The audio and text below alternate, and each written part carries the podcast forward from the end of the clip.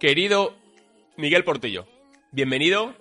Una vez más eh, tenemos, tenemos post todos los lunes, que luego lo, resubimos los, los, martes, sobre el Gran Premio de, fin de semana. Ha pasado muchas cosas en Hungría. Ha pasado Ferrari y su estrategia. Ha pasado Verstappen ganando saliendo eh, décimo. Ha, ha pasado Pérez defendiendo a muerte. Ha pasado Mercedes segundo tercero de nuevo. Ha pasado la lluvia que no llegó han pasado muchas cosas, ha pasado en Hungría interesante, pero tenemos una noticia que la ha puesto aquí, que es que Fernando Alonso hoy a las 10 de la mañana ha anunciado que cambia de equipo y, evidentemente, si te parece, vamos a empezar por ahí, por Fernando Alonso. Tú en el, en el, en el space de Twitter que hacemos con Dazón, has explicado de una manera brillante, bajo mi punto de vista, por ti, brillante, por lo claro que lo has hecho. Muy claro y bajo mi punto de vista muy bien tirado. Lo que le lleva a Fernando Alonso, la personalidad, lo que le lleva, lo vas a explicar tú, lo que le lleva a Fernando Alonso para cambiar una vez más de equipo. Así que, si te parece, por ti, eh, empezamos por ahí. Cuéntame hoy a las 10 cómo te has sentido y qué opinas del, cambio de Fernando. Bueno, creo que ha sido una sorpresa para todos porque mm, ayer eh, intentamos eh, eh, intentar, intentamos adivinar cuándo se iba a anunciar la renovación por Alpine y empezamos a darnos cuenta de que la renovación estaba hecha por parte de Alpine, pero no estaba hecha por parte de Fernando Alonso.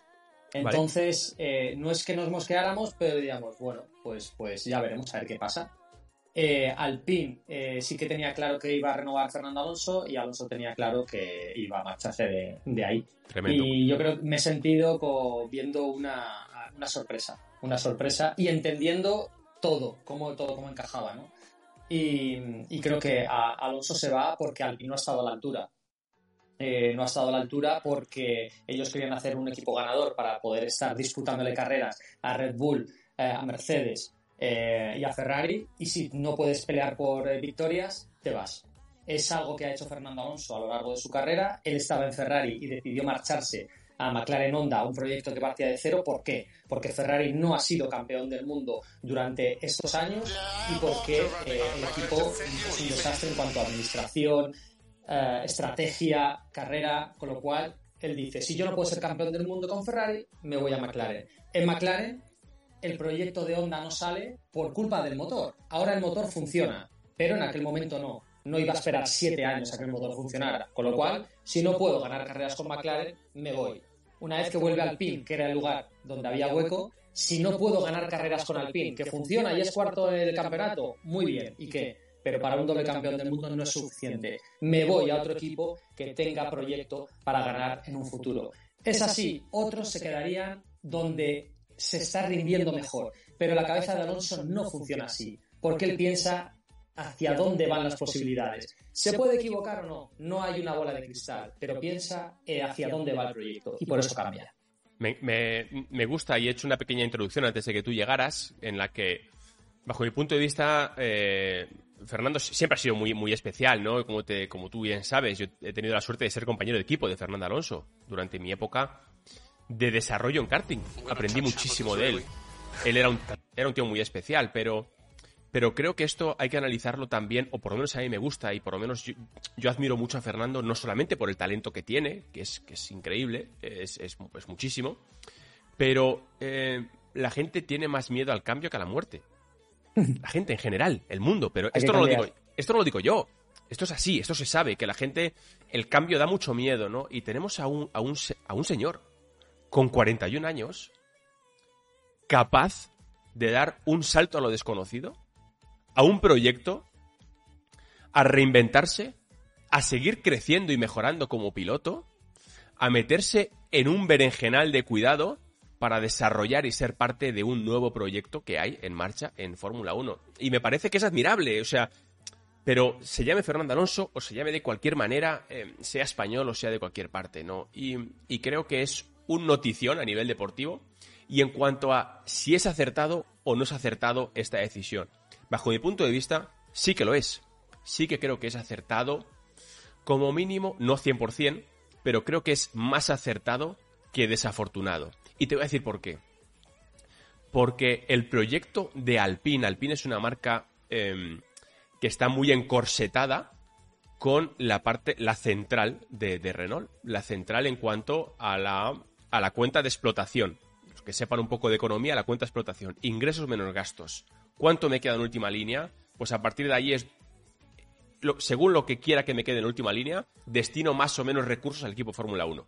Mientras que Aston Martin no tiene hoy por hoy ese problema, no tiene un, un Lawrence Stroll que otra cosa no sé, pero desde luego que hacer negocios rentables y buenos sabe mucho.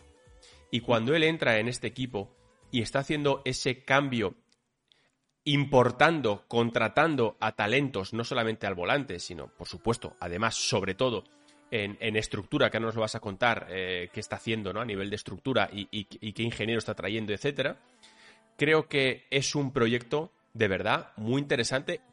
Es un viaje a lo desconocido. Evidentemente va a ser duro. Pero yo creo que, visto cómo se comporta Alpine, y, la línea de desarrollo y de crecimiento que está teniendo Alpine, con ese nuevo proyecto y esperanza que representa Aston Martin, creo que es más positivo que negativo. Sin duda alguna, y que eh, estamos contentos con un equipo que es el cuarto en la, en la parrilla. No, lo que estamos es conformándonos. Y ya te digo que cada uno eh, damos nuestra opinión desde nuestro punto de vista, desde eh, las experiencias que hemos tenido y hacia donde nos llega nuestra mente. Y la mente de Alonso es la de un doble campeón del mundo, en la que cuando él era un chaval, vivía en un pueblo de, de Asturias, pues la gente pensaba en tener una vida corriente y él pensaba en llegar en Fórmula 1. Y ahora que la gente piensa en que tenemos que contentarnos con ver a Fernando Alonso hacer una buena carrera y terminar quinto, y él piensa en ganar carreras. Entonces, eh, él se va a ir a un proyecto en el que pueda ganar. Él, cuando ficha por Renault Alpine, no ficha por Renault Alpine porque sea el mejor equipo, es porque es la única posibilidad abierta. Él vuelve a Renault, la que es su casa, cuando vuelve a la Fórmula 1, porque le abren las puertas y ya se las tenían abiertas. Estamos en contacto con Renault eh, Internacional, con Renault Fórmula 1, con Renault España y había un proyecto eh, para dárselo a Fernando Alonso para cuando él quisiera. Él lo toma, por eso él decía, volver este año, volver este otro. Y él vuelve cuando se hace el cambio de normativa, porque antes no le interesaba. Vuelve a su casa y crea el plan, que es la vuelta para el plan para volver a ganar. Ok, del equipo que él conocía al equipo que hay, no queda nada. Eh, salió Allen Prost, entró Loren Rossi, Luca Di Meo, Pat Fry, que venía de hacer un desastre de, trabajo en Ferrari eh, cuando él le conoció en el año 2011. Para los más entendidos, fue el que se negaba a realizar el cambio en el tren trasero de, push rod que antes se llevaba al pull rod que lo estaban cambiando todos los equipos ganadores, eh, empezando por el propio Red Bull, y él se negaba tajantemente a ello. Y cuando esta temporada algunos equipos estaban trayendo el Purrot a la parte delantera. Él también ha sido uno de los hombres que se ha negado. Sabéis que este año hay ocho equipos con un tipo de, suspensión delantera y dos de ellos son distintos, que es McLaren y Red Bull. En un principio se iba a cambiar y Pat Fry dijo, stop inventing. Aquí se hace todo al uso. Entonces, digamos que es un poco más conservador. Y luego tenemos a Otmar Snafnoyer, que no es un gran seguidor de Alonso, que es el responsable que haya lucha en pista, que Ocon que está en su derecho, ¿eh? que, yo os explico la situación y que cada uno piense si le parece bien o mal. Que Ocon pelee la posición a Alonso, que le defienda el lugar, que deje que Ricardo les adelante en pista mientras pelean entre ellos. Bueno, pues ese es el team principal. Entonces Alonso ante esta situación dice, ok, me voy, no os preocupéis.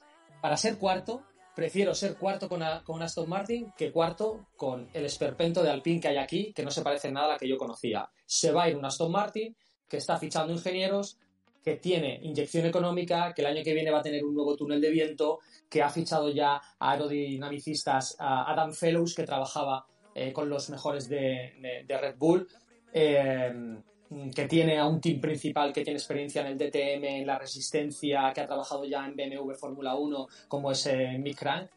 Pues oye, si tienes dinero y hay una opción de ir hacia arriba en el futuro, pues ok. Y hay mucha gente hoy que estaba en contra porque decía, un proyecto a largo plazo, Roldán. Eh, bueno, es que largo plazo a lo mejor es para pilotar dos, tres años, pero a lo mejor luego se quiere quedar en el equipo dentro de la estructura.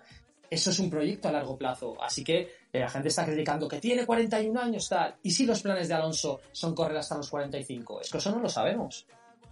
Pues eh, totalmente. os estoy, os, leo eh, todos los todos los mensajes. Gracias, gracias Edu.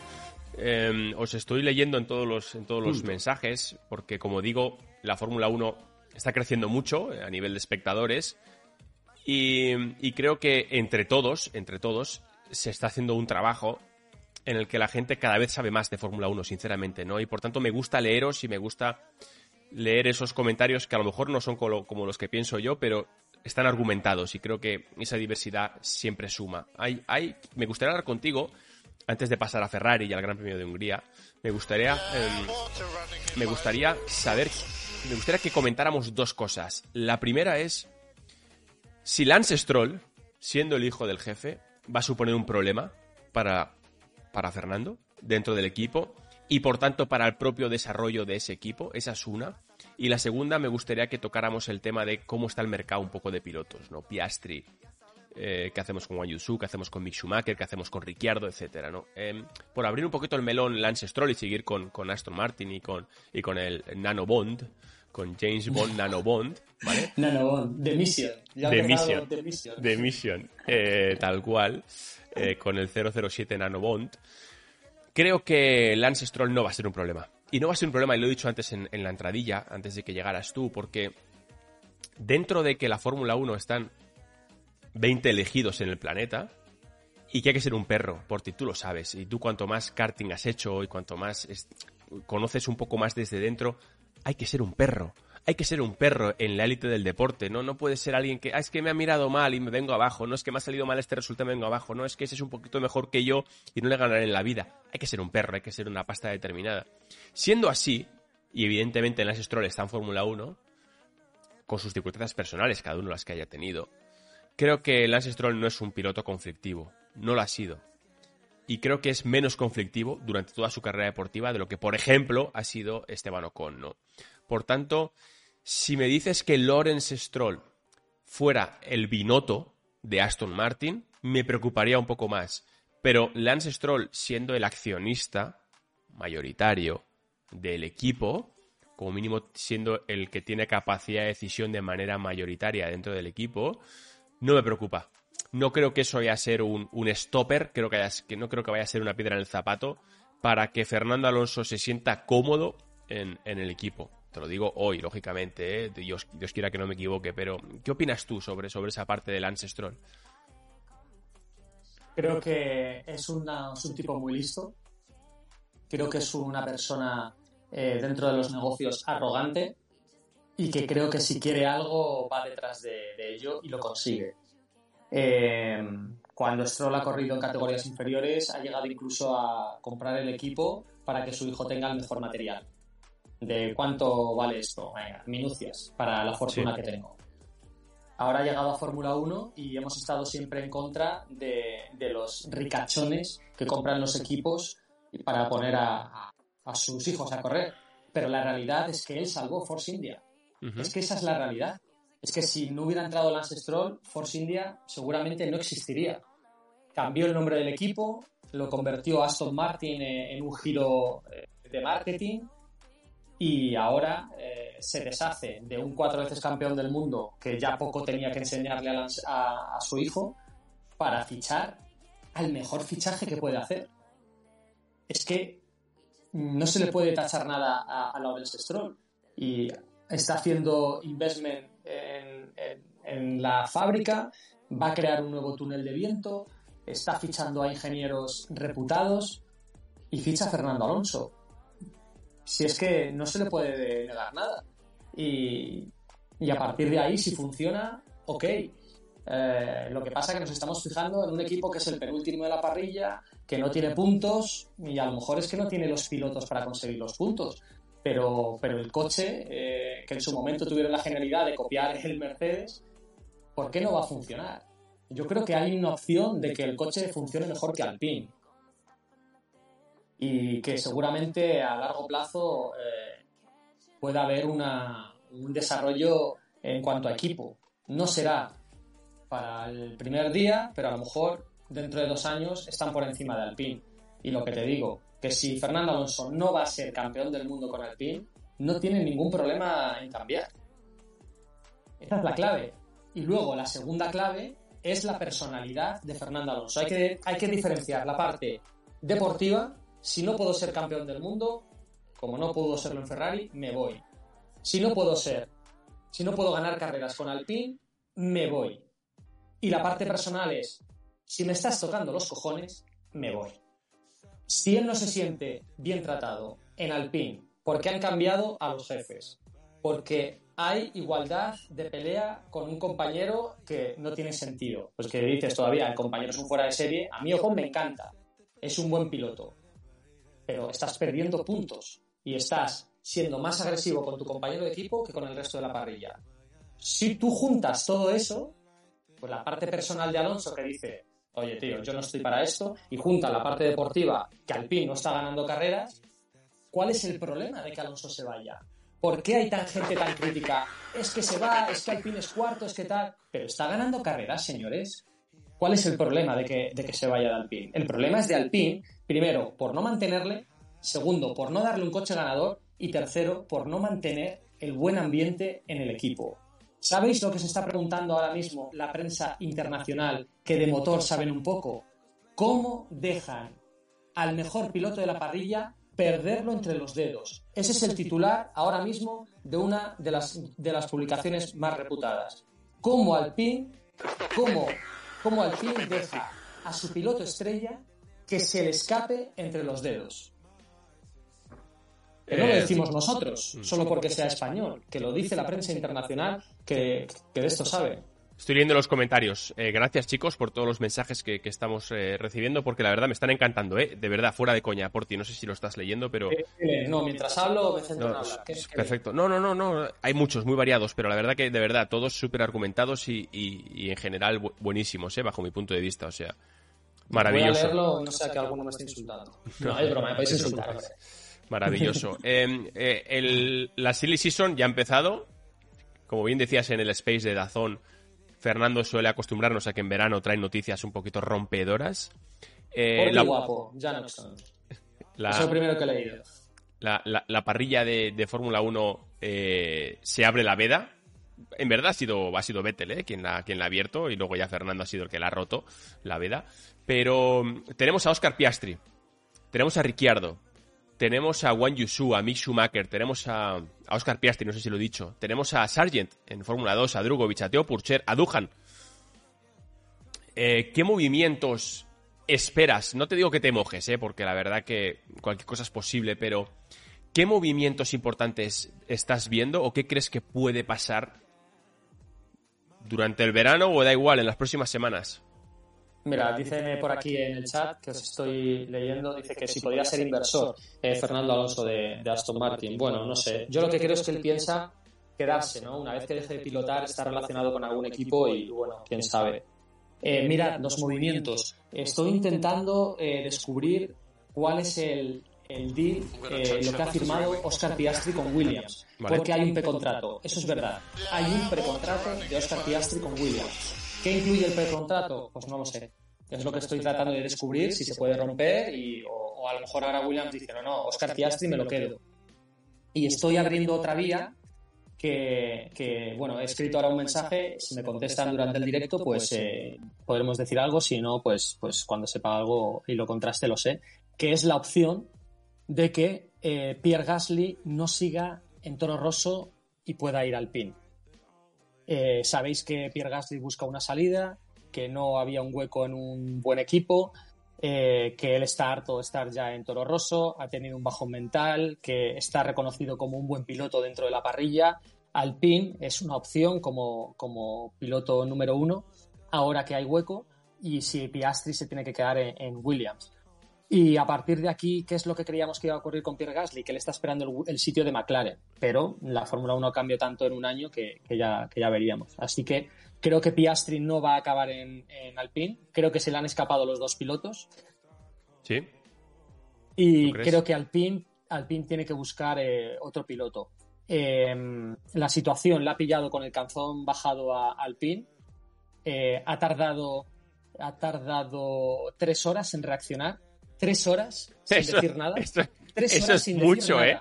Eso es que, eso es que, que Alpine no, estaba, no estaba, no se esperaba esto, sino reaccionar en, cinco minutos. No, se, lo esperaba.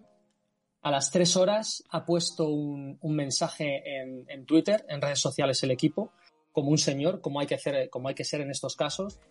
Eh, le deseamos lo mejor a Fernando Alonso, estamos encantados de trabajar con él y demás. Pero nada más.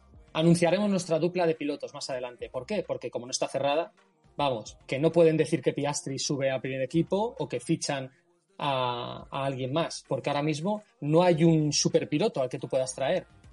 Alpine no va a traer a Daniel Ricardo, recordad que ya le echó. El, salario que tiene Alpine para los pilotos es limitado. Eh, ¿A quién puede convencer para este hueco? A Pierre Gasly. Es una opción que tampoco es el contrato con Toro Rosso. Él ha firmado un año más con ellos eh, pero claro, salir del programa de jóvenes pilotos de Red Bull pues tiene sus consecuencias. Entonces, eh, no creo que Gasly se vaya a precipitar y a firmar un año con Alpine y, al año siguiente estar fuera de la Fórmula 1. Un mínimo de dos años, evidentemente. Eso es una opción que puede ocurrir.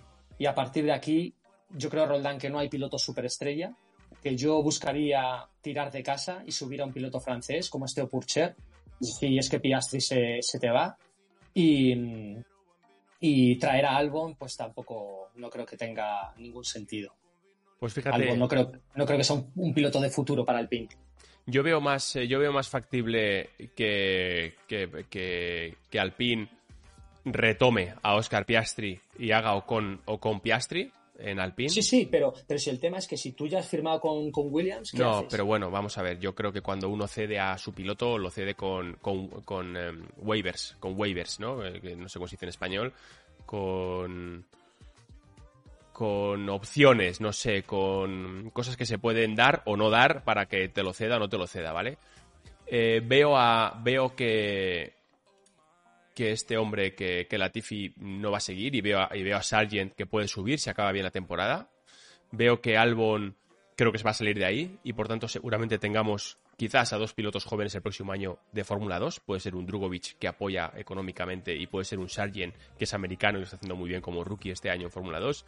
Veo a un Iwasa que veremos a ver en Alfa Tauri si sigue Yuki Yuki, si sigue Yuki Tsunoda, pero más allá de porras y tal, que, que bueno, que ya lo veremos y no es importante, o sea, lo que venga vendrá. Yo sí que creo que va a haber, fíjate, el poco cambio que ha habido en los últimos dos años, en el sentido de que ha habido pilotos jóvenes, incluso antes, ¿no? Con, con Nick Debris que se quedó sin sitio, con Oscar Piastri que se quedó sin sitio, llevamos una mala racha de, grandes pilotos de Fórmula 2 que no han encontrado hueco. Creo que, que, esto va a cambiar y creo que este próximo año va a haber bastantes novedades y yo sí que veo a dos, tres pilotos, dos seguramente, dos, tres pilotos que vayan a, que vayan a, subir a, a Fórmula 1.